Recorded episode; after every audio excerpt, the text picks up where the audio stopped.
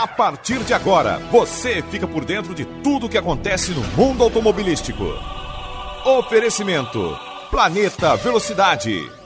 Tudo sobre velocidade em um só lugar.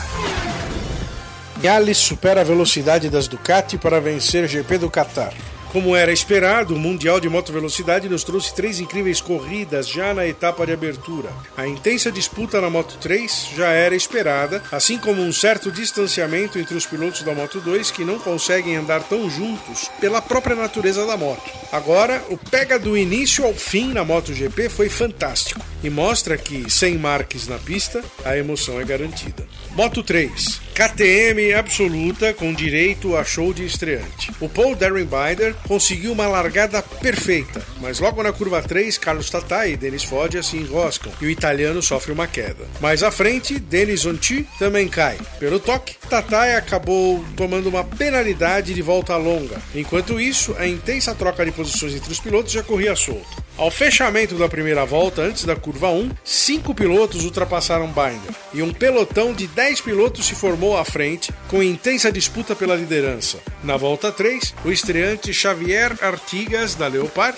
erra a tomada da curva 6 e faz um verdadeiro strike, caindo e levando consigo McPhee, da Sprinta, André Aminho, da Riva Colt e Alcoba, da Gresini. A ironia é que Artigas foi o único que conseguiu seguir na corrida. Daí até o fechamento da corrida, desenvolveu-se o conhecido enredo da Moto 3. Várias trocas de liderança a cada ponto de ultrapassagem e, principalmente no fim da reta, quando era impossível dizer quem prevaleceria após a curva 1.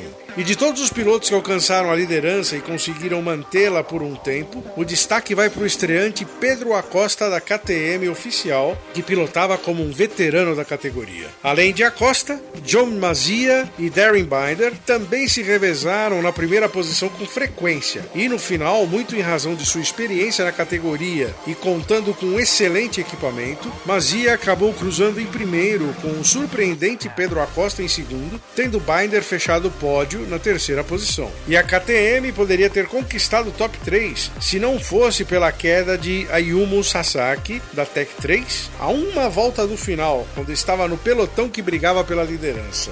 Moto 2. San Luis começa a sua jornada em busca do título. Apesar da fantástica temporada da Moto 2 no ano passado, muitos fãs e especialistas não se conformaram com a forma que San Luis perdeu o título de 2020. O piloto que já passou por maus bocados na categoria principal com suas inúmeras quedas, teve a necessária sabedoria para retornar à categoria intermediária em busca de se reencontrar. E na metade do campeonato parecia que tudo caminhava para a conquista do título, até uma série de fatores fazer com que Bastianini se tornasse o campeão.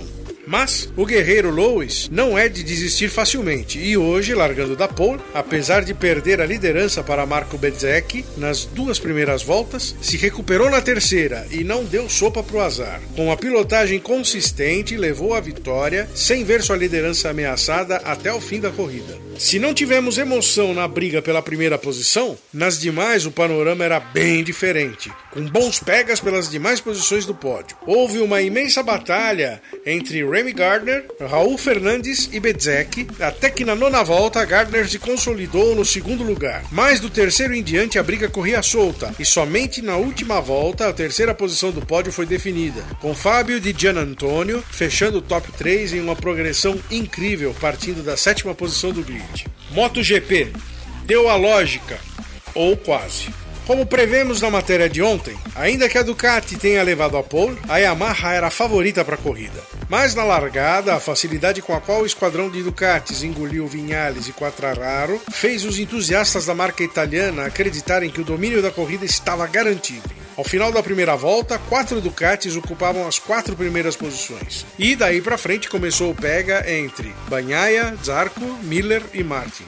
As Ducatis eram seguidas de perto pelas Yamahas de Quattraro, Vinhales e Rossi, mas poucas voltas depois o doutor começou a perder posições, ao passo que as Yamahas oficiais começavam a avançar. Mais estranhamente, Quartararo parou na quarta posição, enquanto as Suzuki começavam o seu já conhecido trem de corrida. Ao sentir que Quartararo não conseguia mais evoluir, Vinhales tratou de começar a acelerar e foi galgando posições até travar uma ferrenha disputa com Banhaia pela primeira posição, que após a conquistada não foi mais ameaçada. Ao contrário, o espanhol soube aproveitar a melhor performance da Yamaha no miolo do circuito e abriu uma confortável vantagem até a bandeirada. Destaque também para Joan Mir, que provou merecer o título de campeão ao usar a mesma estratégia que lhe deu o título: fazer uma corrida sólida e equilibrada, ganhando o máximo de posições que seu equipamento permitiu. E foi justamente o seu equipamento que lhe tirou o pódio, já que na última volta Mir entrou na reta de chegada em segundo lugar, mas foi superado pelas Ducatis de Zarco e Banhaia como se estivesse parado.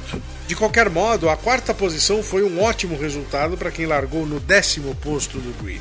Falando das Ducatis, Zarco começa a justificar seu otimismo ao conquistar a segunda posição com a moto satélite, ao passo que Banhaia demonstra um amadurecimento surpreendente já no seu segundo ano da categoria. A gigantesca decepção do dia ficou por conta do fraco desempenho de Jack Miller, que se auto-intitulou favorito para o título deste ano e começa com uma nona posição. Do outro lado da moeda, também tem Ducati. A surpresa foi o campeão da Moto 2 em 2020. Enea Bastianini estreou conquistando a décima posição e deixando várias motos de times oficiais para trás. Semana que vem tem mais, no mesmo circuito e certamente com condições climáticas similares. Vai ser uma boa oportunidade para nos certificarmos de como está o equilíbrio de forças para a temporada. A Yamaha largou na frente e tem tudo para se manter lá, mas isso só saberemos após a bandeirada final. Fique ligadinho no Planeta Velocidade. Tudo sobre velocidade em um só lugar. Você ouviu o boletim esportivo do Planeta Velocidade. Aqui você fica por dentro de tudo que acontece no mundo automobilístico. Tudo sobre velocidade em um só lugar.